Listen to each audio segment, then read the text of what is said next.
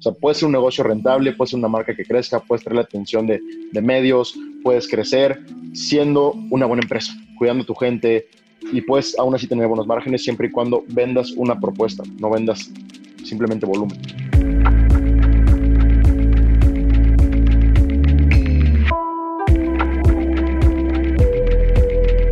Hola, en unos momentos más arrancamos con el episodio. Solo te quiero invitar a que ya dejes de usar la red que todo mundo utiliza. Si quieres un internet rápido y constante, te invito a que cheques la banda ancha de Intent Plug. Yo tengo más o menos dos años usándolo en mi trabajo, en videollamadas, viendo películas y me ha funcionado perfecto. Lo mejor de todo es que es súper fácil, solamente lo pides por internet, te llega el modem, lo conectas en tu casa y ya tienes Wi-Fi listo para usarse. Te dejo el link en la descripción de este episodio para que cheques si tú estás ubicado en la zona de mega velocidad de Intent Plug. Ahora sí, vamos con el episodio. Hola y bienvenido a un episodio más de Un Millón al Mes. Eh, el día de hoy, porque el público lo pidió, les traigo a Diego y a Rafa, que son los eh, fundadores y creadores de la marca Noma, que es la marca más chida de calcetines en México. Y pues bienvenidos, vatos. ¿Cómo están? Gracias, Pancho. Bueno, Pancho, bien, bien, gracias. Gracias por invitarnos. Qué bueno, qué bueno. Eh, pues mira, normalmente aquí la, dinámica es, eh, tomamos un poquito de tiempo nada más para para que cada quien se presente y nos, nos, eh, nos cuenten sobre todo su background, o sea, cómo, cómo eh, llegaron a el día de hoy tener una, eh, una tienda de, de calcetines en línea y, o sea, ¿qué, qué, qué fue todo lo que tuvo que suceder con cada uno de ustedes para el día de hoy estar en ese punto. Buenísimo. Empieza. ¿Qué, qué onda, Rafa? ¿Me la hecho? Sí, al final es muy similar este, cómo empezamos. Al final ah, llevamos el mismo camino. Nos conocemos desde prepa, estudiamos lo mismo y trabajamos en lo mismo. Entonces, si quieres, Diego. Sí, mira, eh, está chistoso como dice Rafa, Pancho. Te platico un poquito de cómo, cómo se fue armando esto. Fue mucha casualidad, algo de suerte y, la verdad es que, que no, no, fue de un día para otro que nos conocimos por internet o algo así. Como dice Rafa, eh, íbamos juntos en prepa, somos no somos de Querétaro ninguno de los dos, pero, nos conocimos en Querétaro. Nos fuimos juntos en prepa, luego en la universidad, estudiamos los dos en el TEC de Monterrey, en Querétaro, em, estudiamos la misma carrera y pues ya nos conocíamos, entonces eh, sabíamos, o sea, nos, nos, veíamos fuera de la escuela, eh, tenemos una buena relación de amistad. Rafa, eh, cuando estudiaba la carrera, trabajaba en una consultoría, sí, ¿no? ¿Una consultoría, Rafa? Sí, en una este, empresa viendo precios de transferencia en un despacho contable. Y, yo estuve un rato en la empresa familiar, que es de material eléctrico. Luego me cambié a una empresa de, que se dedica a vender aditivos para alimento de ganado.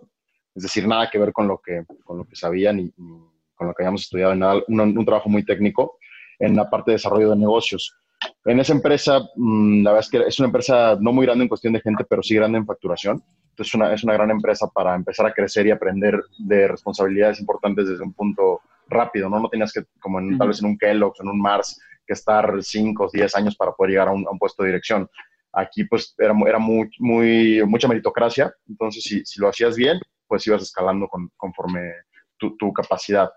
Entonces, yo vi un, un potencial en esta empresa, empecé a crecer ahí, y pues como conocía a Rafa y sabía que era una persona muy disciplinada, muy numérica, muy, muy calculadora en un buen sentido, en un sentido de negocio, le dije, oye, vente para esta empresa. Yo tengo, o sea, estaba empezando un equipo, yo a formarlo porque nos dieron la, filial de República Dominicana para dirigirla allá. Y había una oportunidad de que creciéramos el equipo de, desarrollo de negocios en México. Y le dije a Rafa, oye, mira, sé que, que la chamba en la que tal vez ganas más, le pagaban mejor.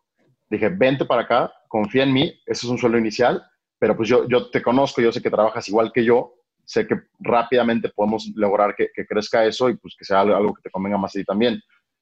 Así fue, Rafa la verdad es que tuvo un voto de confianza conmigo en ese punto, se vino para esta empresa junto conmigo, armamos un equipo ahí en conjunto, trajimos más gente, dirigimos la parte de República Dominicana, empezamos a hacer em, operaciones en Europa, en Asia, con empresas de, Sudamérica, empezamos la expansión en Ecuador, empezamos la expansión, estuvimos también en, en Estados Unidos expandiendo, buscando un nuevo mercado. Y entonces fue un, un, trabajo que fue haciendo una bola de nieve en cuestión de que a nosotros nos el bichito de, de ver oportunidades de mercado.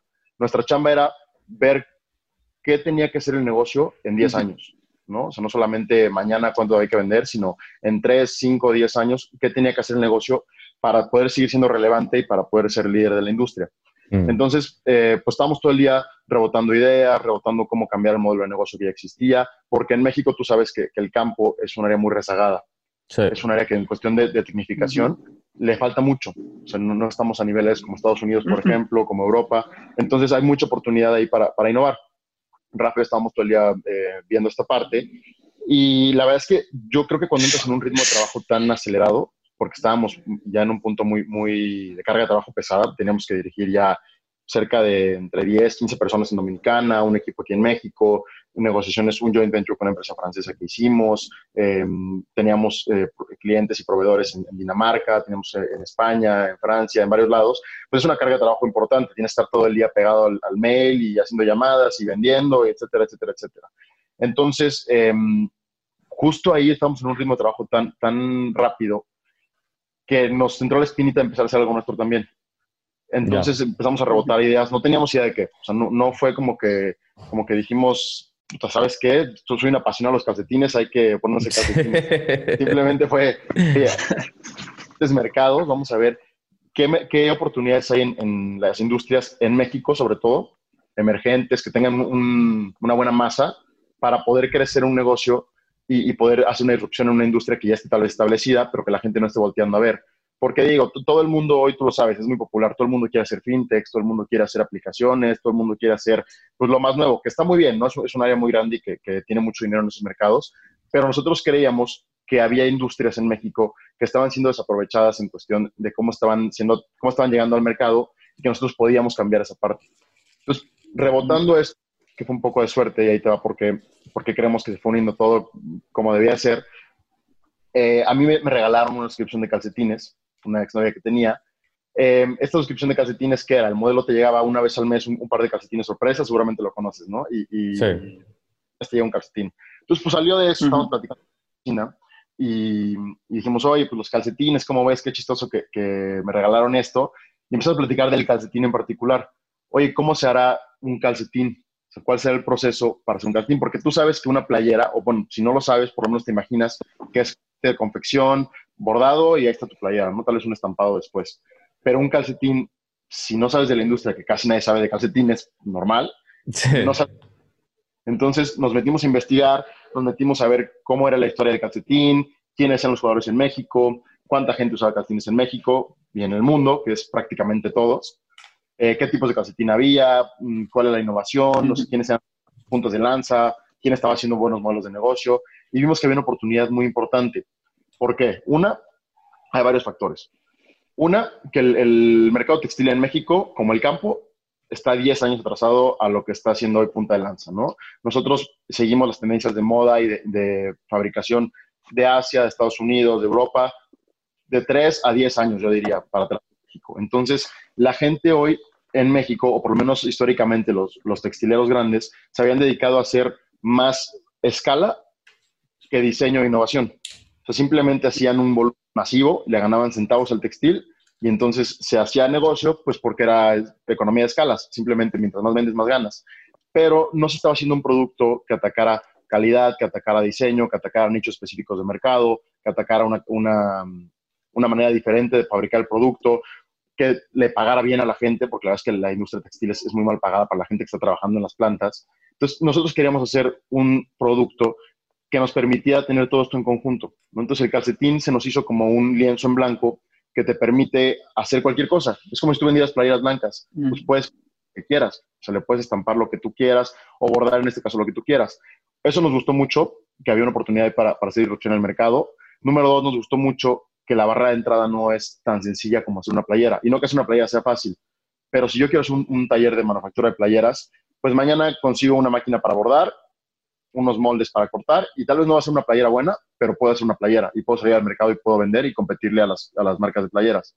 Pero si yo quiero hacer un calcetín, el proceso de tejido del calcetín conlleva por lo menos cuatro máquinas muy específicas que necesitan gente que conozca el tema, que necesitan expertos para manejar la máquina, que tengan que calibrar, un equipo de diseño que pueda pasar a píxeles los programas de, lo que vas a tejer en el calcetín. Es un proceso muy artesanal, la verdad, que no, no es cualquier cosa. Entonces nos gustó que no cualquier persona podría hacer un calcetín, porque eso era bueno y malo. Bueno, la competencia es un poco más difícil que entre, o sea, no se puede tal vez inundar el mercado de calcetín tan sencillo. Y también bueno, porque pues, nosotros podríamos así apoyar a los emprendedores que no tengan el acceso tal vez a poner una planta propia, a pagar los 5 mil, 10 mil, 20 mil pares mínimos que te piden los chinos, que te piden en México.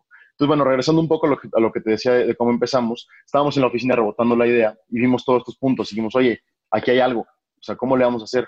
Lo primero que todos piensan, y nosotros también lo pensamos, China, ¿no? Vámonos a China, vamos, bueno, no, no vámonos físicamente a Alibaba, vámonos a, a ver este, línea que, quién hace calcetines, cuánto cuesta un calcetín, cuánto cuesta 5 mil calcetines, 10 mil calcetines, 20 mil calcetines, puedo hacer 10, 10 pares de un diseño, no puedo, ¿por qué no puedo? Etcétera, etcétera. Y cuando nos metimos a esta parte, vimos que, que pues digo, las ventajas y ventajas de China, ¿no? Precios tal vez eh, competitivos, pero no, no, no, había ese servicio al cliente tan, tan cercano, no te entendían lo que querías, eh, nos mandaron muestras, la calidad era muy mala, sintéticos que te decían que era eh, algodón peinado cuando era una fibra sintética de muy mala calidad. Te llegaban cosas chafísimas. Entonces no podías tú confiar realmente en las plantas. Entonces, eso fue para nosotros otro, plus.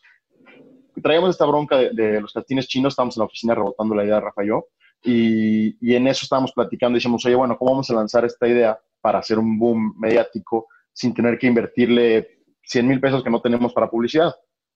No, pues hay que hacer una colaboración con alguien que nos guste a los dos, que no sea muy grande, que no nos vaya a cobrar muy caro o tal vez de preferencia pobre y que nos pueda dar, em, digamos, que, apertura y difusión de, en, varios medios y que la gente empiece a conocer nuestra marca, que se empiece a empapar. En esto entonces había, bueno, y todavía hay, hay un músico que nos gusta mucho a los dos, que se llama José Love, no sé si lo conozcas, Pancho. Y este chavo, digo, todavía no es así muy grande, pero hace música que nos encanta, Rafael y a mí, nos gusta mucho. Lo lo escuchábamos seguido. Entonces estábamos platicando de él y de casualidad en eso, o sea, platicando de la música de José Love, ni siquiera los calcetines, pasa caminando por atrás en la oficina un, chavo amigo nuestro también ahí que trabajaba y, y nos dice, oigan, ¿qué, dicen de José Love? Pues no, pues que nos gusta mucho su música. Ah, ¿cómo creen? Mi primo está ahorita estudiando la maestría en Barcelona y es su roomie.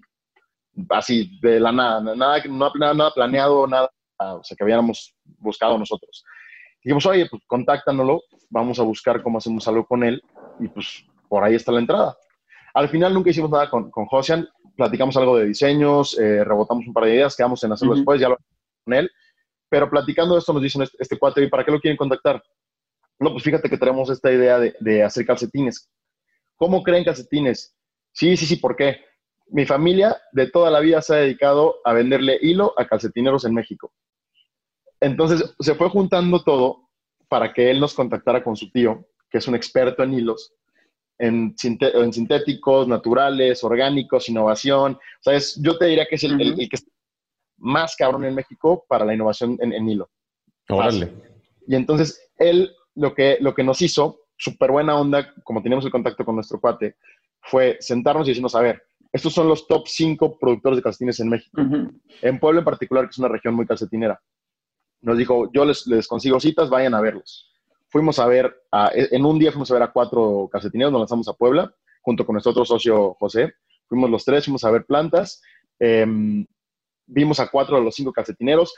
Nos gustaron, algunos más que otros, buenos precios, este, buena calidad. No estábamos así que dijeras, wow, estoy enamoradísimo de este producto, pero era un buen producto. Podíamos salir al mercado, podíamos tener un, un MVP, un producto mínimo viable, muy bueno. Y nos emocionó la idea, íbamos saliendo de Puebla, le marcamos al, tío, al tío Raúl, como le decimos, para, agradecerle. Y le dijimos, oye Raúl, muchísimas gracias por las citas. No sé cómo les fue con, Luis. Entonces, ¿con qué Luis? No, pues eh, con Luis, este, con, mi cuate que les, que les dije, ah, no, pues fíjate que no nos pudo recibir. Nosotros, ah, este, nos dijo, no, se, no dejen de ir con Luis. Si van a hacer algo con, calcetines, vayan con Luis, porque Luis es, como él es en hilo, el otro es para producción. ¿no? Entonces dijimos, bueno, pues que marcamos y nos dijeron que no estaba en su planta. nos dijo, bueno, les paso el celular de Luis personal, márquenle, vale la pena. Le marcamos a, este señor nos, me contesta muy buena onda, en el, bueno, en el coche, íbamos en el altavoz, le decimos, oye Luis, fíjate que vamos saliendo de, de Puebla, traemos esta idea, este, somos unos chavos que teníamos en ese entonces, que Rafa, 22, 23. 23, sí. 23 años, em, eso fue hace dos, dos años y fracción. Y le dijimos, oye Luis, ¿cuándo nos puedes dar cita? Vénganse ahorita a mi casa, de una vez lo recibo este, y, lo platicamos. De entrada, eso para nosotros fue una buena señal, porque que te reciban en su casa, pues es una muestra como de confianza, que también él quiere poner de su parte. Entonces fuimos, le platicamos esta parte y, la verdad es que fue otra casualidad que, que, nos llevó a lo que hemos hecho hoy, porque Luis es una persona muy metida en el proceso de producción y siempre le ha gustado la parte creativa. Pero por lo mismo, él fue creciendo de, menos a más en un puesto de, una fábrica de producción de calcetines de alguien más, se fue empapando de todas las áreas, es experto en la producción de cero haciendo un calcetín, pero sus socios, cuando fue creciendo, lo fueron limitando un poco a arriesgarse, como todos los calcetineros en México. Decían, no, no, no, ¿para qué te metes en broncas de diseño cuando podemos hacer 200 mil calcetines blancos, tines que digan Nike y ya los vendes, ¿no? Entonces le ganan centavos, no es un negocio tan redituable, pero es negocio y lo puedes ir creciendo orgánicamente, 3, 2% al año. Está bien. Él tenía esta idea como nosotros en su momento, cuando era más joven nos lo comentó, de hacer algo así, nada más que no lo había podido aterrizar a, a un proyecto. Entonces Luis se emocionó con esta idea, nos empezó a decir lo que podía ofrecernos en cuestión de innovación de producción, cómo podíamos hacer una cosa diferente a la competencia, quién era la competencia. Nosotros ya lo, habíamos, ya lo conocíamos porque habíamos hecho un estudio de mercado, obviamente, pero nos fue corroborando que lo que nosotros hemos visto de que, faltaba innovación en México era real. Entonces ya desde un lado de producción teníamos un experto y nosotros lo que íbamos aprendiendo en el lado de, desarrollo de negocios en otra empresa, lo íbamos aplicando para hacer un modelo de negocio con los calcetines diferente. Y entonces se, se, armó todo, como te digo, una cosa fue llevando a la otra. Yo creo que eso, fue la, parte de suerte que tuvimos con nuestro negocio, pero suerte porque la, porque la estuviste buscando, ¿no? no porque te llegara como un rayo. Entonces em, empezamos a trabajar con Luis, sacamos una primera colección de 20 diseños nuestros totalmente y empezamos a vender todavía en la otra chamba. Seguíamos trabajando en la otra chamba, teníamos que ir una vez al mes a República Dominicana, estar allá, entonces nos campechaneábamos, ya sabes, quién hacía las, los empaquetados, quién iba este, a la paquetería, quién tenía que hacer todo, como todo íbamos empezando y minimizando gastos lo más que pudiéramos. Teníamos la gran ventaja que teníamos el otro sueldo de, la otra chamba, entonces pues no, no era un, un, trabajo que nos tuviéramos como principal, sino que era un, un side business que de repente fue escalando. Eso fue agosto 2018, Rafa. Sí, sí agosto 2018. Y, y, entonces fue escalando y fuimos teniendo más ventas, más ventas, más ventas. Y más ventas no creas que me refiero a miles de ventas, porque nada más teníamos el e-commerce y no sabíamos nada de ads, no sabíamos nada de, cómo manejarlo. La verdad es que Rafa eh, siempre se ha metido desde el principio, y tú lo sabes porque hablan todas las semanas de esto con, con Onward, eh, se ha metido a la parte de ads, entender cómo podemos mejorar la tienda, cómo podemos eh, hacerla más eficiente. Empezamos a vender en agosto, no sé, ¿qué te gusta, Rafa? Unos 20 pares al mes tal vez, en agosto de 2018. Sí, o sea, ahí estuvo, estuvo raro, porque empezamos vendiendo muy bien, o sea, más de lo que pensamos, o sea, que el primer día y pues, cayeron ventas, lo que piensas que no, no va a caer nada, y el primer mes, y no sé, vendes 30, 50 pares, y el siguiente mes otra vez, y tercer mes y vendes dos. ¿cómo, que está pasando? O sea, y eso también empezamos a dar cuenta. Sí. No, que fue una buena época, o sea, que entramos en, diciembre. Ah, no, no, o sea, no, empezamos bien, o sea, en nuestra parte del ciclo, justo empezamos en nuestro pico, pero pues, nosotros pensamos que así va a ser todos los meses, ¿no? Yo creo que ya vendí aquí, que la, pues digo, muchos fueron Family, Friends and Fools. Este, y entonces siempre va a ser así, se empieza a caer la venta, y ahí es donde dijimos, creo que teníamos que meter pues, más tiempo a esto, porque pues, online, o sea, no sabemos nada, y nomás no es de poner la página, que es lo que luego, o sea, nosotros también lo, lo pensábamos, ¿no? O sea, luego es de, pues consigo un producto, es bueno, lo pongo en la página y se va a vender. Pues, al final es, tienes una tienda en el desierto en donde no entra nadie. Entonces, a ver, preocúpate en que llegue la gente, le guste y que sea la gente adecuada. Y vimos que mes con mes iba creciendo. Entonces, dijimos, oye, aquí hay potencial. Si, si siendo un side business estamos vendiendo 20 en agosto, luego estamos vendiendo 25 el siguiente mes, luego 28 el siguiente mes, y luego 30. Nosotros no nos habíamos dado cuenta que era porque era diciembre, ¿no? Y es una muy buena época para el calcetín. O sea, fin de año es una buena época. Entonces dijimos, oye, aquí hay algo, hay que salirnos de la otra chamba y vamos a meterle de lleno a esto. Nuestro plan era, como nosotros nos sentíamos tan indispensables para, el otro, para la otra empresa, ya estábamos en un punto que, que jurábamos que hiciéramos así, eh, nos equivocamos. Dijimos, bueno, vamos a, a, a poner la renuncia en esta empresa, va a ser un periodo de transición de dos a tres meses, vamos a tener ese sueldo, estábamos ganando muy bien, la verdad, para, para la edad y para el, yo, nosotros íbamos estudiando en ese entonces. Vamos a ganar, estamos ganando muy bien, ahorramos dos, tres meses, ese sueldo lo estiramos seis, ocho, diez meses fácilmente. Y, no hay bronca, porque obviamente no ahorrábamos nada, ninguno de los dos, todo lo que nos entraba, pues en la universidad, con novias, con todo, pues te lo gastas, se quema. Entonces dijimos, bueno, ahorramos esos tres meses y ya luego nos salimos por la puerta grande y perfecto. Llegamos con, con los socios de esta empresa en la que estábamos. Oigan, pues saben qué, hasta aquí, muchas gracias. Se enojan con nosotros y entendible porque pues era esa división pues era el, futuro de la empresa, digamos, y le estábamos quitando ese plan de desarrollo. Y nos dicen, bueno, pues yo no quiero gente aquí que no esté, que no esté al 100, mañana mismo se van. No manches. Y de un día para otro. Entonces pues, nos liquidaron en, orden y todo, pero no teníamos tanta antigüedad tampoco, porque pues no, no era de que lleváramos una carrera de, toda la vida. Teníamos, digo, 22, 23 años. Entonces nos liquidaron y dijimos, pues bueno, a, a estirar lo más que podamos esto. Y entonces empezamos a, a vender en enero del 2019. Nos metimos a, de lleno el negocio, Rafa y yo, primero de enero, porque esto fue diciembre, cuando renunciamos. Y, y, dijimos, bueno, a ver, pues estamos vendiendo no, eran un poquito más lo que vendíamos, Rafa, porque dijimos, estamos vendiendo 500 pares al, mes, tal vez, entre algún, un par de tiendas que hayamos eh, abierto físicamente, puntos de venta y, en línea. Estamos vendiendo 500 pares al mes si es, a medio tiempo. Si estamos de lleno, tendríamos que estar vendiendo por lo menos en el 2019 12 mil pares en el año, ¿no? Mil pares mensuales. Una meta muy conservadora, pero muy realizable. Nos metimos de lleno, vimos que enero, febrero, marzo, el e-commerce para abajo, porque no sabíamos ni cómo, cómo levantarlo. Y para abajo fue no, tiene cero, o sea. Sí, sí, sí, no, totalmente. Digo, es una cuestión de que la gente tiene dinero, de que nos faltaba conocimiento en el tema, pero pues lo que sabíamos era vender, entonces, ¿cómo lo hacemos? Hay que meternos a la parte tradicional. O sea, al final no puedes permitir que pues, tu negocio caiga, ¿no? Entonces, ¿qué sabemos hacer? Vender, tenemos buen producto, hay que buscar otros canales. Ya. Y eso fue literalmente... A nos salimos a la calle, así, con cajas de cartón y llenas de producto y a buscar tiendas. Rafa aquí en Querétaro, bueno, estamos ahorita aquí en Querétaro, yo en, la Ciudad de México, y literal a caminar la Roma, la Condesa, este Polanco, con una caja de cartón. Yo, yo me iba a México, me quedaba con un amigo que, ahorita yo vivo en, el DF, Rafa tiene la operación acá administrativa y con el equipo, y yo me iba, me quedaba en el sillón de un amigo, le decía, oye, ¿a dónde vas hoy? No, pues que voy a clases a la Condesa échame un aventón, porfa, y, y ¿por qué me ven en camión? Échame un aventón y, ¿a qué hora te regresas? No, pues a las 8 de la noche. Órale, me ven contigo a las 8 de la noche. Entonces, me iba con mi caja y pues tú sabes, en la, en la Roma Condesa, en México, vas caminando y hay tiendas por todos lados y el público es extranjero. Y entonces, pues yo me metí a las tiendas y, oigan, ¿cómo están? Pues me llamo Diego, tenemos esta marca de calcetines que es nueva.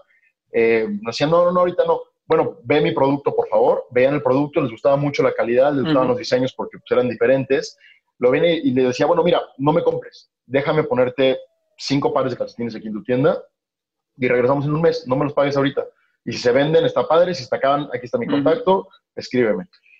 Así nos fuimos, abrimos puntos en, Querétaro, abrimos puntos en, México, luego en línea empezamos a buscar eh, más puntos. Ahorita tenemos puntos por toda la República. Eh, así trabajamos con varias tiendas, empezamos a hacer un poquito de flujo.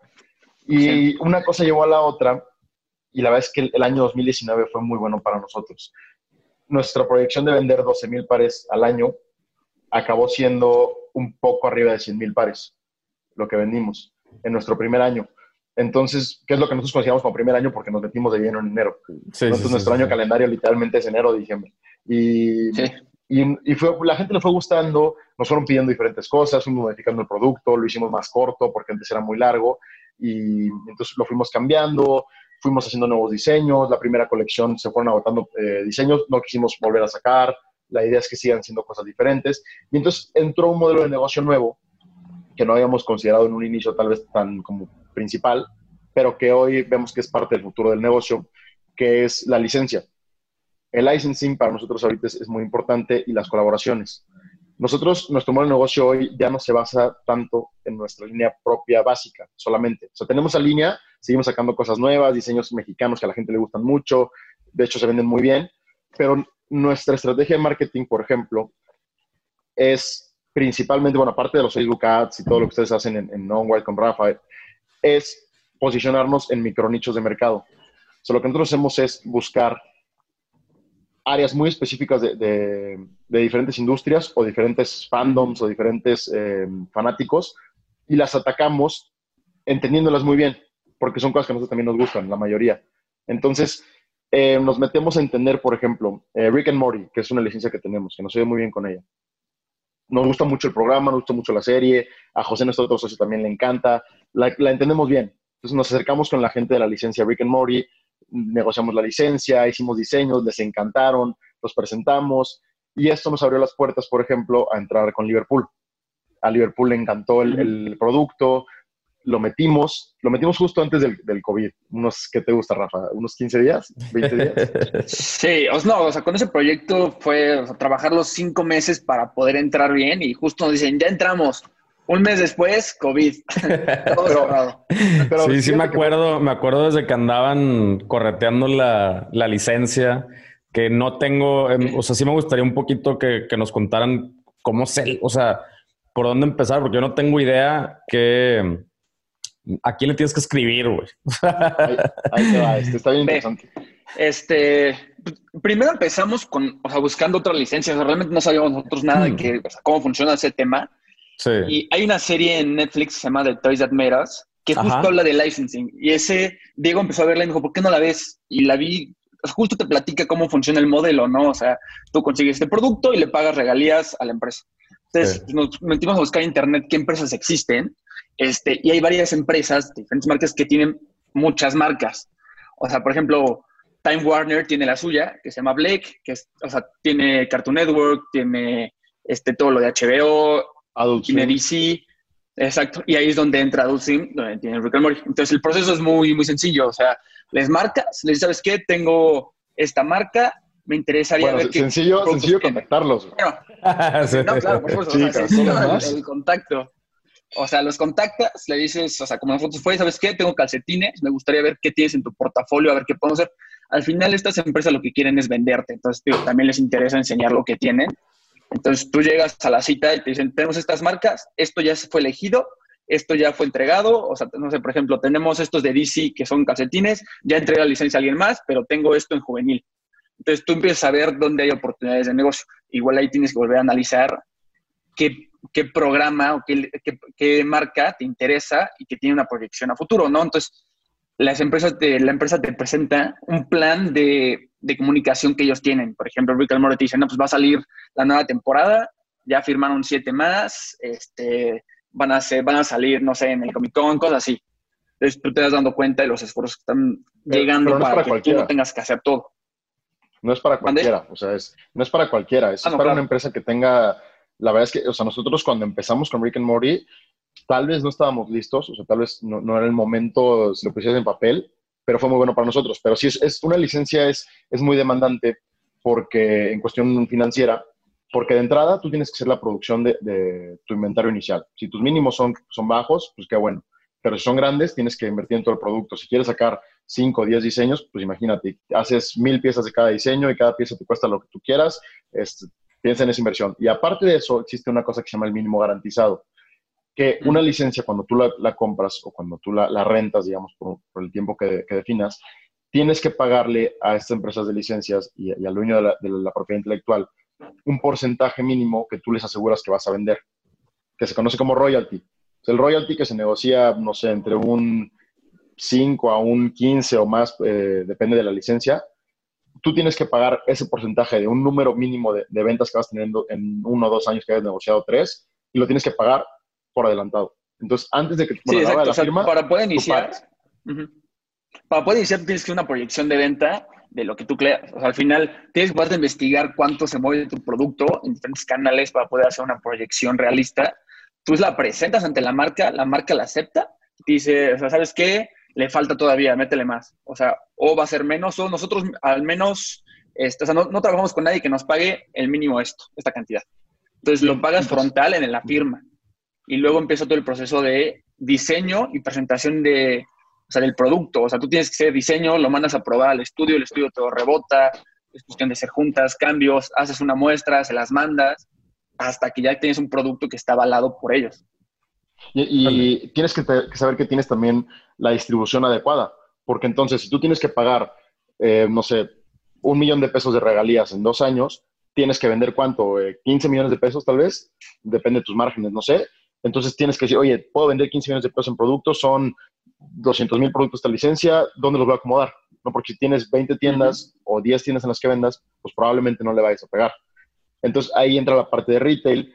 Eh, fue cuando Liverpool nos dijo, yo lo quiero, lo voy a meter, y digo, fue 15 días antes del COVID, ¿no? Entonces lo metimos a, tiendas, a una, zona de Liverpool que se llama Zona Geek, que es como de, cosas de, de, cómics, de, todo este tipo de, producto.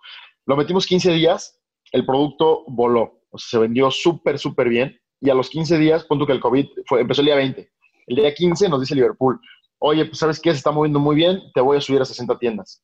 Puta, nosotros estábamos rayados, porque dijimos, oye, pues de aquí 60 nos vamos a más, este, vamos creciéndolo y bla, bla, bla. Día 20, nos dieron hablar de compra esa semana, día 20 llega el COVID, eh, anuncian que van a cerrar tiendas y pues se tiene todo. Entonces dijimos, bueno, ¿qué hacemos ahora? No, pues hay que migrar a la parte en línea de Liverpool. Digo, eso en el caso de retail, ¿no? Sí. Eh, hay que migrar a la parte en línea y, y nosotros esperábamos vender mm. pues, un par, dos pares de repente, de casualidad. La verdad es que la venta en línea ha sido muy, muy buena. La gente quiere, le gusta mucho la licencia. Y de ahí nuestra idea fue migrar también a hacer más licencias y más colaboraciones, porque no todo es licencia, porque mucha gente nos se acerca y nos dice, oye, platícame cómo lo hiciste para conseguir eh, Dragon Ball, Rick and Morty, Power Rangers, Transformers, Monopoly, etcétera, etcétera. Y decimos, oye, pues mira, eso requiere dinero, requiere inversión y requiere, requiere pues, una, una, negociación pues, fuerte, ¿no? Pero no tienes que empezar tú pagando 10 mil dólares por licencia. Puedes empezar haciendo cosas diferentes. Nosotros, ¿qué hacemos? La gran mayoría de nuestras colaboraciones, por ejemplo, la que, hicimos con el, la que hacemos con el Festival Corona Capital, nosotros negociamos, y con varios eventos de OCESA, nosotros negociamos con ellos el producto, la exclusividad del producto en calcetín, por ejemplo. Nosotros ponemos el producto, ellos se encargan de la distribución en el evento, hacemos diseños que les gusten, vendemos en el evento, les pagamos un royalty más alto, pero pues es, una cápsula, digamos, son tres, cuatro días. Y entonces nosotros tenemos presencia en el evento, nos anuncian en redes, nos dan difusión, la gente lo ve, la gente lo compra, tienes picos de venta muy altos, también bajan muy rápido cuando acaba el evento, obviamente, pero ya tienes esa licencia y entonces para, para ti como marca es mucha credibilidad. Y así como con, con, aparte que es venta, ¿no? Y es negocio. Eso para nosotros significa difusión. Entonces, el Corona Capital, ¿a cuántas personas llega? No sé, a dos millones de personas en su publicidad. Bueno, si anuncian el calcetín una vez, llegamos a 500 mil. y, hacemos lo mismo, por ejemplo, con youtubers, hemos hecho colaboraciones, bueno, hacemos una colaboración que todavía tenemos activa con Pepe y Teo, que son unos youtubers LGBT increíbles. Con ellos sacamos una colección, se ha vendido muy bien, donamos una parte de esa, de esa venta a fundaciones em, que apoyan la causa LGBT. Eh, ahorita en particular una, una fundación que apoyan la parte legal a procesos de gente LGBT que estén en algún tema que esté peleando. Eh, con Pepe y Teo, nos metemos a la parte de fitness con otro tipo de producto más especializado, por ejemplo, con, Comando Studio, no sé si los conozcas, también están allá en Monterrey, Pancho, eh, con Comando, eh, en México están, están, muy fuertes, en Guadalajara, nos metemos con marcas como Whiskey Jameson, con el Medio Maratón de la Ciudad de México, no sé, con ilustradores también no tan conocidos, nos gusta hacer si hacemos tres colaboraciones grandes, nos gusta hacer una cuarta con uno no conocido, también como para levantar un poco y apoyar esa parte. Hay una chava que nos, encanta, que se llama, nos encanta cómo, cómo ilustra, que se llama Carolina Monterrubio. Ella es mexicana, su tema es, ¿cómo lo definía Rafa? ¿Como prehispánico? Sí, es como arte, o sea, prehispánico mexicano. Entonces con ella hicimos una colección, este, la verdad, muy exitosa o sea, de este Balam y Quetzal se llama, que es al final Jaguares y Quetzales, pero sí, o sea, tiene un, estilo muy único y es lo que buscamos al final, o sea, buscamos hacer colaboraciones con artistas eh, para, tener, para que ellos puedan tener una plataforma de difusión de sus productos y nosotros también tener nuevos diseños que apelen a diferentes este, públicos, audiencias, ¿no? O sea, el objetivo de las colaboraciones de la licencia realmente es validar el producto y ofrece algo distinto. O sea, lo que queremos ser nosotros como Noma es que cuando tú quieras un calcetín, no importa el estilo, lo encuentres con nosotros. Entonces eso únicamente lo puedes lograr variando con las personas que trabajas. Te prometo que en menos de un minuto regresamos al episodio. Estoy muy emocionado que en Utrox ya tenemos productos nuevos. Como tú sabes, tengo varios proyectos, pero también soy papá. Con Utrox he logrado encontrar un balance para lograr lo que quiero en mi vida profesional y llegar al final del día con la suficiente energía para estar presente para los que más quiero. Te voy a pasar el tip de cómo me los tomo yo. En la mañana me tomo una cápsula de hack junto con una de hack sin cafeína. Como me encanta el café, todavía lo puedo disfrutar sin andar tan acelerado. Después de comer me vuelvo a tomar otra dosis igual, para que no me dé el mal del puerco y poder ser productivo en la tarde. Ya como a las 6 que le quiero bajar el ritmo, ahí sí me tomo dos breaks al mismo tiempo. Entra a nutrox.com y utilizando el código 1 millón al mes te regalo el 20% de descuento. Ahora sí, continuamos. Hemos hecho cosas con, con Tecolotes de los Laredos, con un equipo de béisbol. Este, no sé, ahorita también, también tenemos la colaboración con el equipo de fútbol de Gallos Blancos de Querétaro. Eh, estamos ahorita en pláticas, por ejemplo, con la Liga Mexicana del Pacífico para patrocinar a todos los equipos en, cuestión de calcetines. Eh, eh, estamos por cerrar negociaciones también de, licencias con el Fútbol Club Barcelona, con el Liverpool, este, con varias, varias cosas porque nos gusta ir a todo, como dice Rafa. Nos gusta que tú cuando pienses o no pienses en un calcetín, lo encuentres. O sea, que llegues a hacer ejercicio comando y veas nuestro calcetín en la caja. Y luego vayas al estadio al otro día y ahí está el calcetín también y luego vayas al, bueno, en Querétaro hay un, equivalente a Oxxo, que es una cadena grande que se llama El Asturiano, y encuentres el castillo de gallos blancos ahí, ¿no? Y entonces, o sea, que estemos presentes en todos los aspectos de tu vida, pero no solamente en un producto base blanca, base negra, sino algo que te recuerde un momento. Claro. Más que un, un calcetín que te guste, algo que digas, puta, ¿te acuerdas cuando fuimos al Corona? Sí, y en vez de tener tu taza del Corona, vas a tener tu calcetín que puedes usar más días que puedes llevar a la oficina, que tal vez no es una playera del concierto que no puedes usar para el trabajo, pero sí puedes un calcetín. Entonces traes una parte de tu personalidad, de recuerdos buenos que tienes, y, vimos que esto es la clave. O sea, para cualquier producto que vendas, más que apelar que tiene que tener calidad tu producto, más que eso, tiene que recordar a la gente un momento importante de su vida y un sentimiento agradable, un sentimiento importante.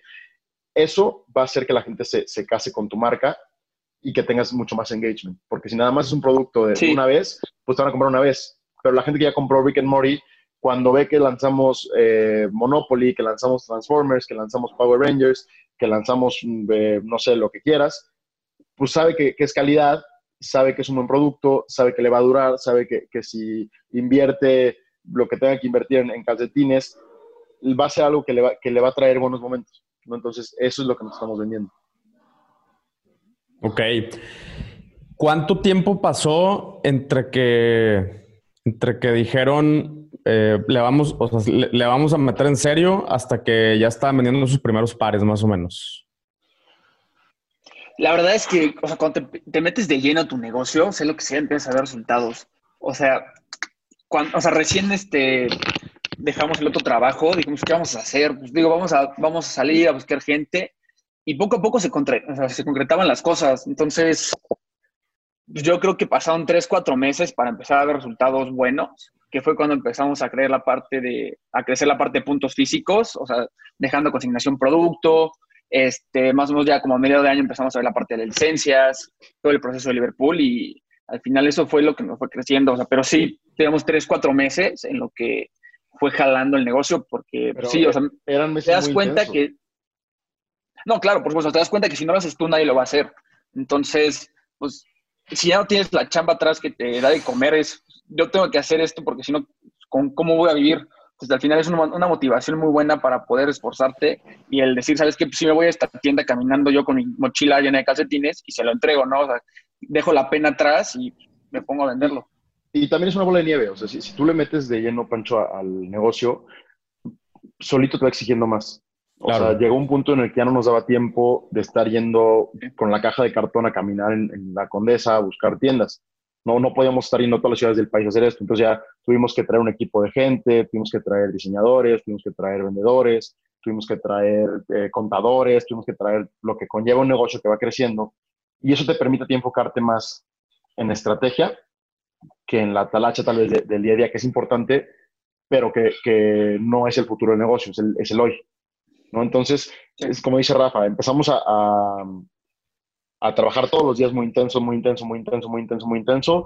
Tres, cuatro meses, em, solito la, gente nos empezó a buscar, solito eh, bueno, solito me refiero a que a raíz de todo esto que hicimos, llegó, llegaron cosas como, por ejemplo, lo de Forbes, este, llegaron artículos, llegó más atención de, la prensa, llegaron más, más cosas que nos dieron también difusión y que a final de cuentas pues te van escalando un poquito más, la gente te empieza a buscar ya tal vez porque te escucharon en, o te dieron una revista, entonces quieren su maquila o te empiezan a comprar producto ya sin tener que hacer un, gasto tan fuerte de, ads para convertirlos de 0 a 100. O sea, entonces es como una bola de nieve que, que, va haciendo, pero sí toma tiempo. Sí pasamos momentos muy difíciles. En el mes 4 o 5, cuando se nos empezaron a acabar los ahorros, eh, se apretó mucho la cosa porque lo primero es pagar nóminas y luego te pagas a ti. ¿No? Entonces, o sea, teníamos, había meses que, que, teníamos que meterle para pagar la licencia y entonces nos quedábamos sin lana y pues no te, o sea, a ver cómo le hacíamos. Sí. ¿no? Entonces yo llegó un punto en el que mi tarjeta la tenía, o sea, tope, eh, estrés todos los días, pero esas mismas cosas son las que te hacen seguir. O sea, si, si no tienes esa presión, que yo creo que todo emprendedor la ha sentido, mm, no tienes nadie que te vaya a empujar, nadie te va a decir, oye, sal hoy a trabajar, porque eres tú el que lo está definiendo. Entonces, si no tienes esa presión, si, no, si no creces al ritmo que tú crees que eres capaz de crecer, nadie te va a empujar a que lo hagas así. Y lo mismo con tu equipo. O sea, cuando, cuando la gente en, la empresa ve que nosotros nos estamos partiendo la madre todos los días, ellos también lo hacen, porque saben que así trabajamos todos y, que nos gusta, nos gusta creer en el proyecto y que nos trae o sea, un gusto real, un, o sea, nos, hace sentir bien cuando hacemos un buen proyecto con alguien, cuando apoyamos a un ilustrador, o cuando apoyamos una buena causa, o cuando donamos a una fundación, o ahorita que, estamos por lanzar, con, con, por ejemplo, con la fundación John Langdon Down, que es una fundación de, ayuda a síndrome de Down, increíble, unos artistas eh, impresionantes. Eh, un, diseño con ellos, vamos a donar las ganancias a, la fundación en un 100%. Ese tipo de cosas que no te hacen meterte lana a tu bolsa, pero que te hacen saber que estás ayudando como empresa y que estás cambiando la manera en la que una industria como el textil se maneja en México, tiene mucho más valor para nosotros que tal vez meterte lo que te vayas a meter con esa colaboración, ¿no? Ya, ahora otra, otra forma que, eh, que, la, que, están buscando así también como para apoyar a más emprendedores es, es con el tema de Maquila, ¿va? Rafa, ahí por ahí le, he pasado... Le he pasado tu correo a varias banda, este, para que, me, que precisamente me ha preguntado. Y sí me gustaría que me contara un poquito más de eso, porque muchas veces también, pues a lo mejor hay otras personas que se quieren animar o complementar. Digo, yo ya les, les he dado ejemplos, por ejemplo, con nosotros acá con Utrox traemos una idea de sacar unas, con, con la empresa de, con Native Tech, que, que, es la de suplementos de, de, atletas de alto rendimiento, también le queremos meter eh, unas, unos calcetines así para, para, hacer ejercicio. O sea, como que hay personas o que, o que quieren emprender de plano y, y a lo mejor vender eh, chorros de calcetines y hay otras personas a lo mejor que podrían complementar sus líneas o sus productos con calcetines, pero como, como ustedes bien dicen, eh, los mínimos son gigantescos. ¿Ustedes cómo, cómo trabajan en ese sentido? hecho yo. a, este, a raíz de que nosotros lo vivimos, nos dimos cuenta que, eh, pues sí, que los proveedores normalmente piden una cantidad muy grande de productos. O sea, te dicen, necesito 5 mil de un mismo diseño. ¿Cómo puede ser que me pidas 5 mil de un solo diseño? O les compras de los diseños que ya tienen, que son los mismos que venden los 10 proveedores, los 10 proveedores que contactaste. Entonces, todos los que traen ese producto traen el mismo, o sea, traen lo mismo. Entonces, que dijimos, ¿sabes qué? tenemos que invertirle nosotros a una planta. Entonces nos fuimos donde estábamos produciendo y decidimos invertirle unas máquinas este, destinadas a nosotros, como para decir, ¿sabes qué? Con estas máquinas vamos a aprender a hacer el producto nosotros y después vamos a ver si podemos ofrecerlo al mercado. ¿Por qué? Porque en un negocio necesitas dos productos, el que te da flujo y el que te da utilidad. Entonces, el calcetín Noma normal es el que te da la utilidad porque tarda más tiempo en vender, pero necesitamos algo que nos dé flujo para inyectar el negocio. Y además, ya sabemos que hay una área de oportunidad en la sección de calcetines. ¿Por qué? Porque si tú buscas un maquilador en el... sea lo que quieras hacer, es imposible. O sea, tienes que meterte a internet, ninguno tiene página, ninguno tiene Facebook, ninguno tiene teléfono. Tienes que, o sea, ir buscando, preguntando a la gente, que te manden muestras, y es un proceso muy tardado. Entonces, ¿sabes qué? Tenemos que hacer esto distinto. Y ahí es donde nos metimos a ver realmente o sea, donde vimos la oportunidad. Entonces, ¿qué vimos? Que nosotros podemos hacer un mínimo de producción mucho más chico.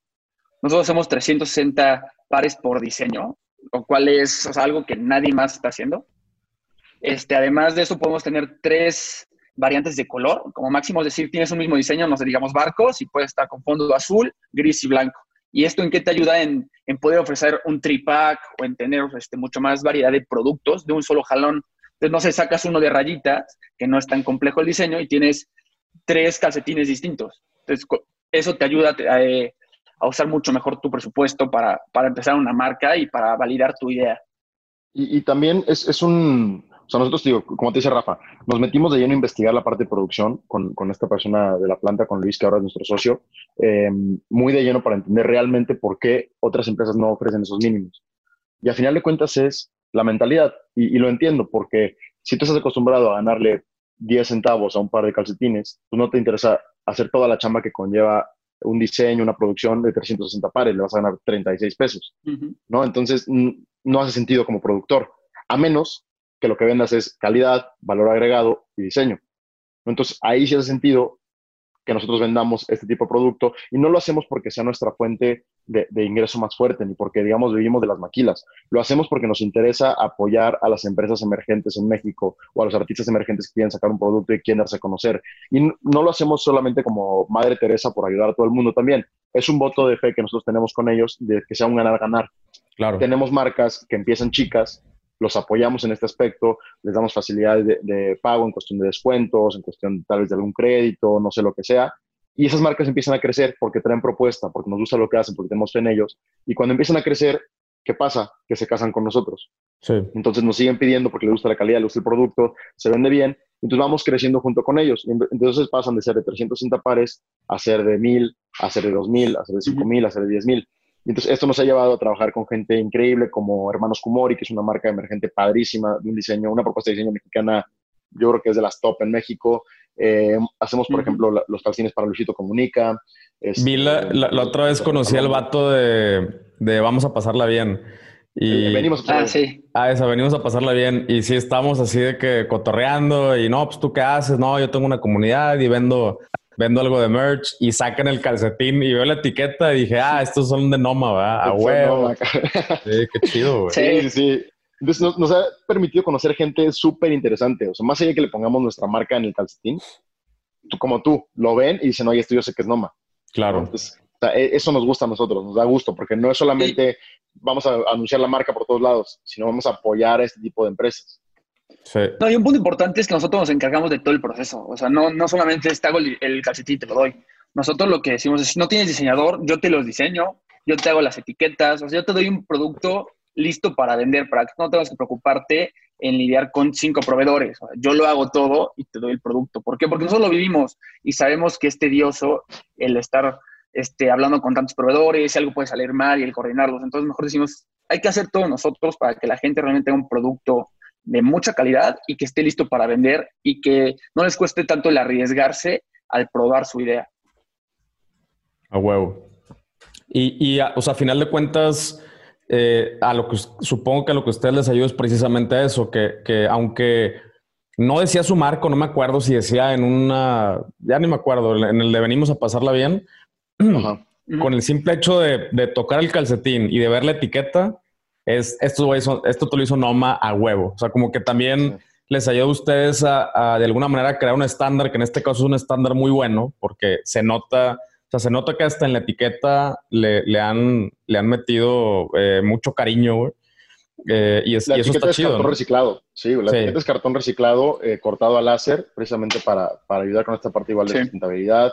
Nuestro hilo buscamos que sea hilo trabajado de la manera más responsable, la gente que tenemos en la planta está en buenas condiciones de trabajo, en muy buenas condiciones de trabajo. Este, ahorita tenemos la planta parada, por ejemplo, por este tema. Muchos textileros a escondidas siguen produciendo. Nosotros la tenemos uh -huh. parada porque hay que cuidar a la gente, hay que cuidar el negocio, hay que cuidar lo que viene a futuro. Y, y sí, como dices, es importante para nosotros que la gente entienda que no buscamos hincharnos de un día para otro en lana.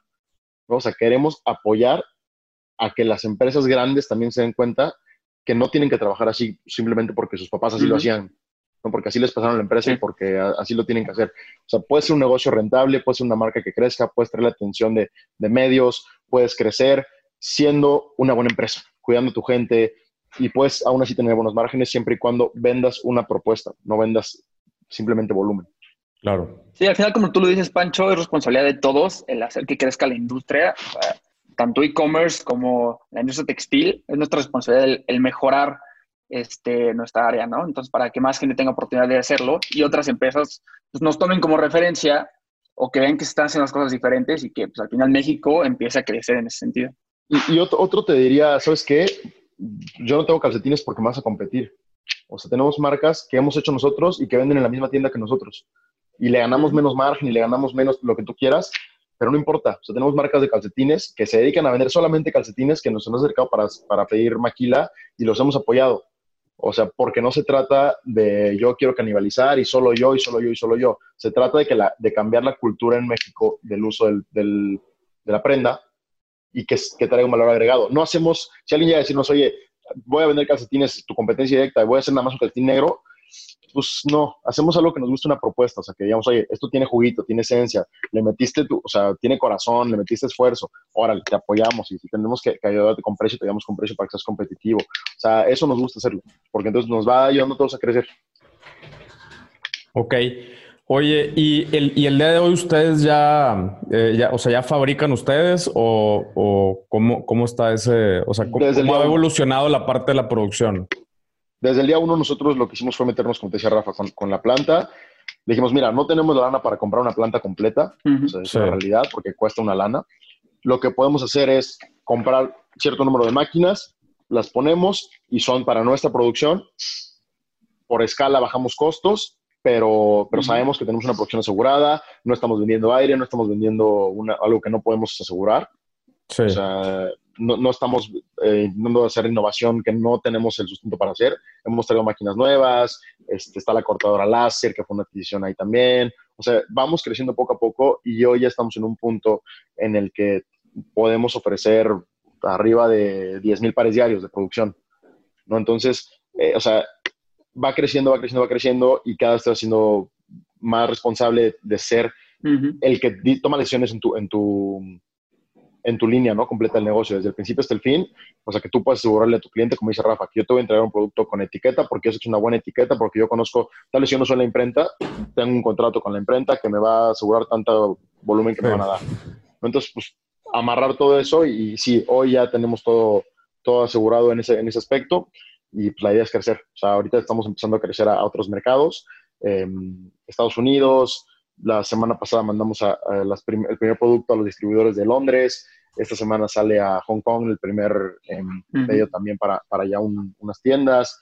Eh, hemos tenido gente interesada en España, en Holanda, en Sudamérica, en Centroamérica. Porque te digo, no, no vendemos pues, Hong Kong. Hong Kong es, bueno, prácticamente China. No vendemos precio, o sea, porque los chinos nos van a ganar en precio siempre. Vendemos calidad, vendemos propuesta, vendemos todo. Entonces, diseño. Vendemos una marca, exactamente. Y vendemos nuestra historia también vendemos la historia que somos el emprendedor en México. O sea, que es, un lugar difícil para emprender, para hacer e-commerce, para hacer un, negocio tradicional, es difícil. Pero estamos vendiendo esa historia de que pues, si estás chingándole todos los días, se puede. Chingón, güey.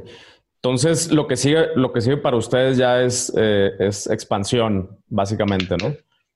Expansión, expansión a más retail. este, consolidar licencias nuevas, consolidar retail justo con las licencias. Este, a raíz de lo de Rick and Morty, más, más, licencias nos han contactado. Digo, ahorita ya estamos a punto de sacarlas, pero pues con toda la cuestión de que, del coronavirus que está para la planta y todo, pues no hemos podido producir. Pero en cuanto esto termine, esperamos sacarla y con eso atacar más mercados. Este, de hoy estamos en Liverpool, queremos este, este año terminar en Palacio, Sears. Si algún, si algún comprador de Palacio nos está escuchando, que nos contacte, güey.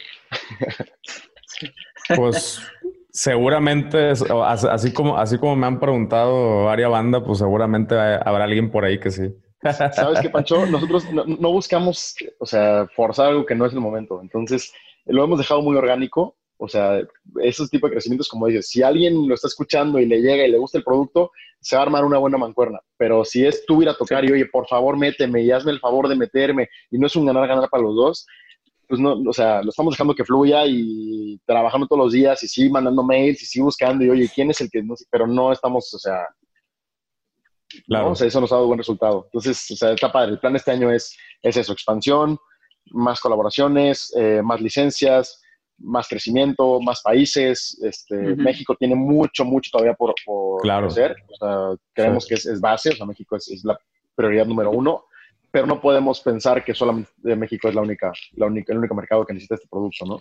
no, y, es, pues es, algo que, que yo que yo de verdad les aplaudo porque, o sea, precisamente el, o sea, el hecho de vender a, hacia Asia, este, es, es lo que... Eh, o sea, yo imagino un México, un Latinoamérica en el, en el, en el que ya no somos los, los fucking siempre maquiladores, güey. Somos, somos exportadores nosotros de productos. O sea, eh, ya, ya, no, ya no nos encargan chambitas acá en México. Nosotros ya traemos propuestas. Entonces, eh, de, es, eso es algo que, que el comercio electrónico, los medios digitales, ya, o sea, ya lo permiten, ¿no? O sea, yo, yo cuando, y supongo que ustedes lo han hecho también, cuando eh, me quiero surtir de, de, por ejemplo, de aceite esencial de lavanda, pues compro en Londres, ¿no? O en, Inglaterra, eh, y, y, es una tienda ya, entonces nada más compras y pum, te llega a tu bodega donde ya lo, lo, lo, lo cruza, eh, más bien lo, lo importan debidamente. Eh, si quieres comprar X otra cosa, te vas allá al país de origen y, compras, compras del origen, ¿no?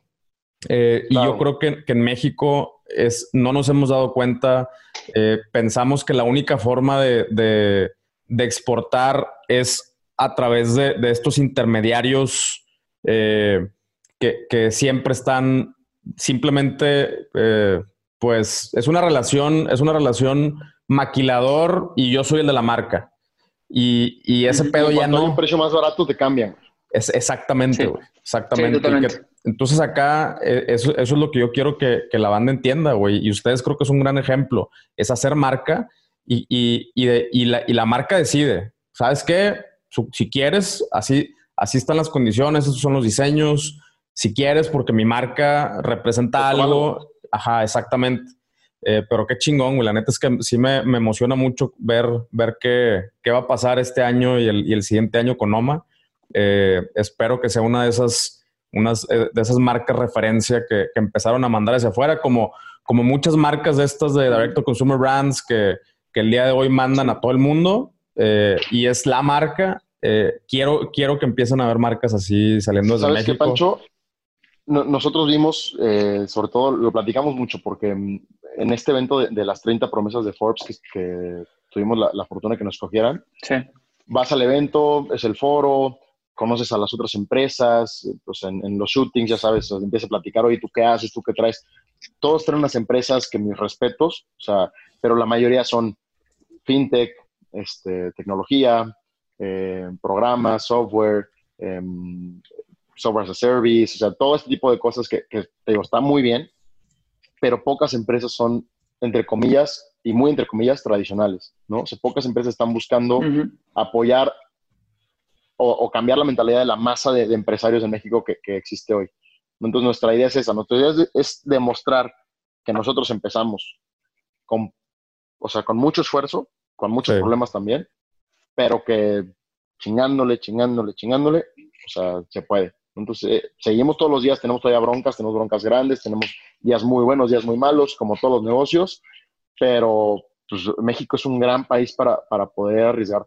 es un gran país para innovar, es un país que, que está hambriento de, nuevos modelos de negocio con productos que conocemos de toda la vida. Se puede innovar en todos lados en este país. Entonces, creemos que, que hay una gran oportunidad y, y pues, o sea, de, aquí vienen nuevas cosas también, vienen nuevos productos, el futuro de Noma también no solamente son calcetines, son, son diferentes eh, como grupo, traemos proyectos diferentes también, estamos por ahí trabajando en, una, una, cuestión de, una línea de cuidado personal, eh, estamos trabajando en diferentes prendas también de ropa, hoy ya imaginamos boxers también, ya hacemos boxers, eh, una capacidad mucho más chica, hacemos que como 800 boxers diarios, pero, pero vamos a ir creciendo, vamos conociendo el mercado, vamos explorando cosas nuevas, este, vamos explorando con serigrafía, con lo que hay que ver que funciona y no funciona, y pues la idea es, es hacer un grupo, un grupo fuerte, una empresa fuerte, y pues consolidamos, como dices, nosotros poner las condiciones como nos pone, como llega Nestlé a decirte yo te vendo en tanto y esto es lo que vendo,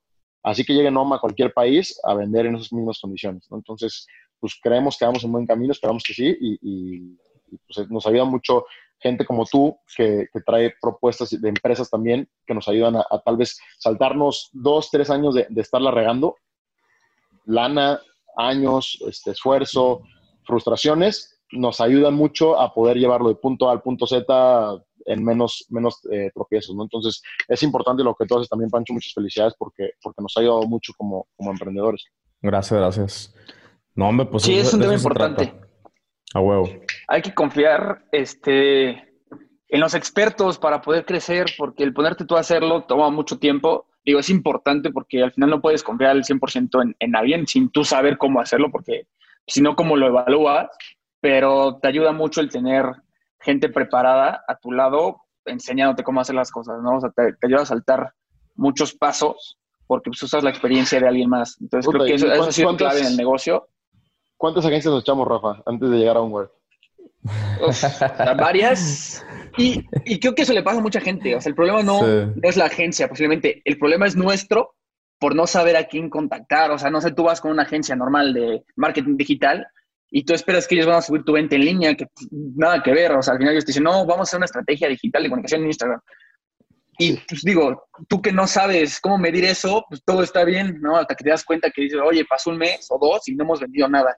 Pues al final tú no les encargaste eso, o sea, y eso me refiero en que tú tienes que saber cómo funciona y tienes que entender perfectamente el proceso para poder pedírselo a alguien más, ¿no? Una vez que tú eres experto o que sabes hacerlo, busca a alguien que sea mejor que tú para poder crecer.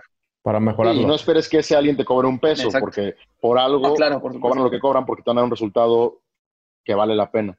Y, no, y, nosotros, nosotros de nuestro lado también, o sea, créeme que, no, o sea, no está, o sea, no está fácil también encontrar clientes dispuestos, deja tú a pagar, güey, o sea, hacer la chamba, porque a final de cuentas, eh, pues nosotros somos, somos desarrolladores slash consultores pero no podemos hacer tampoco la chamba del, cliente eh, porque no, eh, no, no, no, costearía para ninguno de los dos si nosotros nos pusiéramos a hacer la chamba. Eh, y, pues la neta que con, o sea, con ustedes, de hecho, pues se, convirtieron en, se convirtió en uno de los proyectos favoritos de Onward por, por lo mismo, o sea, porque tarea, tarea que les encargábamos, tarea que, que, no, o sea, no solo la, la entregaban, se nota que, que le echaban ganas y que le echaban pasión en, la foto, en las descripciones, en, pues, en, todas las recomendaciones ahí que los fuimos haciendo, en lo de las ads. Eh, se nota que, o sea, yo que lo he hecho para, mis propias marcas, yo sé que una, una publicación o, o una campañita que hace sentido donde cada palabra está cuidada, donde, donde incluso te puedes llegar hasta reír un poquito cuando la lees, yo sé que detrás de eso son horas y horas y horas y dibujar y no, y hay que cambiarle y mejor así, mejor así. Eh, o sea, yo sé que es un, es un montón, montonal de chamba y, la, y el pedo es de que muchas veces eh, las personas están dispuestas a pagar, pero no están dispuestas a hacer la chamba eh, una vez que obtienen la, la, la información, las recomendaciones. Casi casi es que lo hagan ellas, ¿no? Y, y sí. Y la neta es que, como ustedes bien saben, pues ese pedo no jala. O sea, eh, es, es, el, es, el, equivalente ahora digital a andar cargando cajas por la, por la Roma y la Condesa. Eh, también hay que estar pensando y creando campañas y estrategias para los medios digitales. Y, y, al principio hay que hacerlo nosotros y eventualmente, así como con las cajas, bueno, pues ya vamos, le vamos metiendo más gente, le vamos metiendo estrategia. Eh, pero, pero pues al principio sí es, hay que cargar las pinches cajas. Sí, sí, sí. Toda madre. Sí, totalmente. O sea. Dale, dale.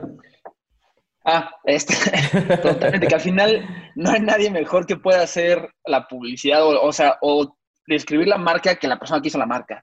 O sea, totalmente de acuerdo que pues muchas veces esperas que las agencias hagan lo que, o sea, tu chamba, porque nos pasó, pero pues ellos no, no, conocen la marca, ellos no crearon, ¿no? ellos no comparten los valores, al final este, la misma empresa es la que debe hacer esa parte porque nadie más conoce cómo trabajas y lo que, o sea, y lo que significa para ti la marca. Claro. Sí, completamente de acuerdo. Sí, es, es que ese es el tema, ¿no? El, eh, ustedes ya traen, traen eh, una, una, o sea, no solamente una visión muy clara, sino chorros de información reunida y, y, y le han dado un tono a la marca y entonces los dueños son los, al principio son los, los únicos que pueden transmitir este, este tono, este, o sea, cómo lo diría la marca, muchas veces es cómo le dirán los dueños. Eh, y, pues sí, es, muy difícil de suplir, sobre todo en, al, principio, ya que, ya que la banda, los colaboradores o los empleados empiezan a agarrar la onda de, de, cómo se hacen las cosas, bueno, ahora sí ya puedes empezar a delegar ciertas cosas de la comunicación, pero al principio si quieres que tu marca tenga una identidad, regularmente la identidad es una extensión de, de los dueños y, pues tienes que crear este... Y, este, y también saber cuándo dejarlo ir. Eh, también, claro. Porque muchos nos aferramos y nos pasa a nosotros, nos aferramos a que era nuestra visión y no sabes qué. Y sobre todo cuando es tan claro, tal vez que no, no, no eres tú el, el, cliente, ¿no? Con esta colaboración que hicimos con Pepe y Teo, por ejemplo, que es a, una comunidad LGBT, pues tuvimos que, que, soltar totalmente las riendas de lo creativo y que ellos se encargaran de realmente ser algo que a ellos les encantara, que les gustara mucho y lo que nos mandaron, que al final nos gustó mucho, pero desde el principio dijimos, lo que nos manden, se teje. O sea, lo que nos manden, se manda a hacer.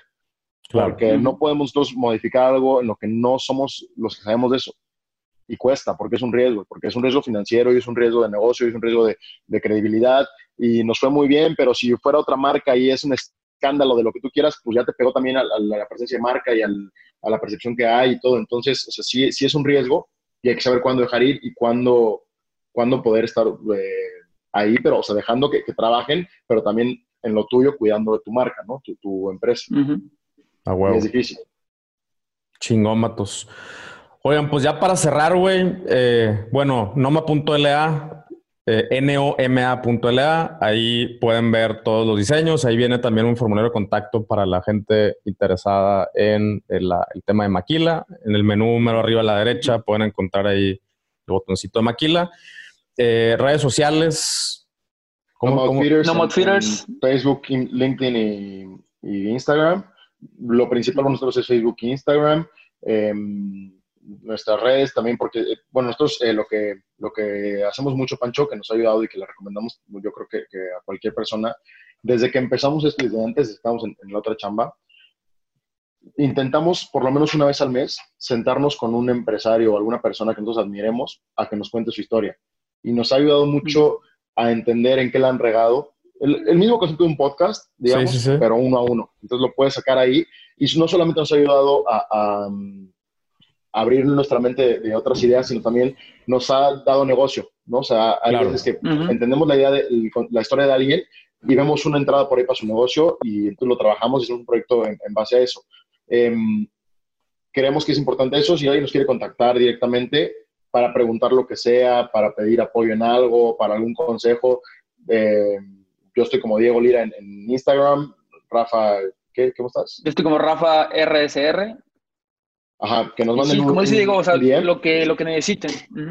Sí, o sea, cualquier duda sobre, sí, o sea, sobre licencias, e-commerce, cómo crear una marca, cómo buscar proveedores, lo que sea, este, estamos abiertos para apoyar porque, pues, digo, lo hemos vivido y sabemos que este, esa información ayuda mucho para, para los primeros meses de, este, de un emprendimiento. Chingón. A huevo. Oye, ¿algún, ¿algún descuentillo, una promoción que le quieran dar aquí a la banda que nos está escuchando? Sí, cómo no. Con el código, ¿qué te late? ¿Un, millón en la tienda en línea, Rafa? Va. Sí. Perfecto. Sí, código un millón, todo en mayúsculas. Ok. Sí, les damos un 20. Ya, órale, chingón. Lo, lo, creamos. Con madre, va. No, yo como quiera se los dejo en la, en la descripción para que no se les olvide. O si vas manejando, no te apures. Eh, y eh, todo el, descuento está en la descripción. Muchísimas gracias. Está, está, bueno ese descuento. No, hombre, gracias a ti, Pancho. Ya está, pues neta, muchísimas, muchísimas gracias por, por tomarse ese, ese tiempo. Neta, eh, estoy, estoy ansioso de ver qué, qué, es lo que sigue para Noma, qué es lo que van a lograr, güey. Eh, estoy seguro que, ustedes van a ser una de esas marcas que, que, la van a, que la van a romper ya cuando todo este pedo del e-commerce se cuaje, que ya está sucediendo. Entonces, pues muchas felicidades y igual cualquier cosa, aquí estamos al pendiente. Muchísimas gracias a ti, Pancho, por, el espacio, por el apoyo con, contigo, con Onward, con todos. Y pues hay que seguir promoviendo este tipo de, de emprendimientos, tanto como el tuyo, como el nuestro, porque es lo que viene como futuro para México, ¿no? a huevo. Chingón. Sí, exacto. Es importante que nos apoyemos entre, entre marcas, compartamos nuestro conocimiento y, y compartamos lo que hacemos. Al final, este, pues no hay mejor este, apoyo que, los, que la comunidad de emprendedores, ¿no? Sí, que, que lograr que ahorrarle la, la, chamba eh, y aprendizajes a otra a otra banda, ¿no? La curva la curva de aprendizaje que hija de su chingada madre que está cabrón, esos pero primeros pesos, cabrón, esos primeros pesos, cualquier peso que gastas, puta, cómo te duele. Exactamente. Ya estaba, pues, pues muchísimas gracias otra vez por, por su tiempo y pues voy a estar voy a estar muy al pendiente de lo que de lo que sigue para Noma. Eh, espero que ya después eh, los, los agendo otra vez para, para, que nos den un update en, en, unos meses, a ver cómo va la cosa. Eh, y, muchísimas gracias. ¿Va? Gracias a ti, Pancho. No, a ti, Pancho. Muchas gracias. Vientos. Y para ti que escuchaste este episodio, ya viste, hay que cargar las cajas al principio, hay que, eh, hay que meterle, meterle el hombro. Así es ese tema del emprendimiento. Eh, poco a poco te vas, vas delegando cosas, pero al principio tenemos que cargar nosotros las cajas y, hacer que, las cosas se muevan. Eh, como ya te dije, nada de lo que escuchas aquí tiene valor si no lo pones en práctica. Si es que a darle. Y nos vemos en el siguiente episodio. Chau, chau.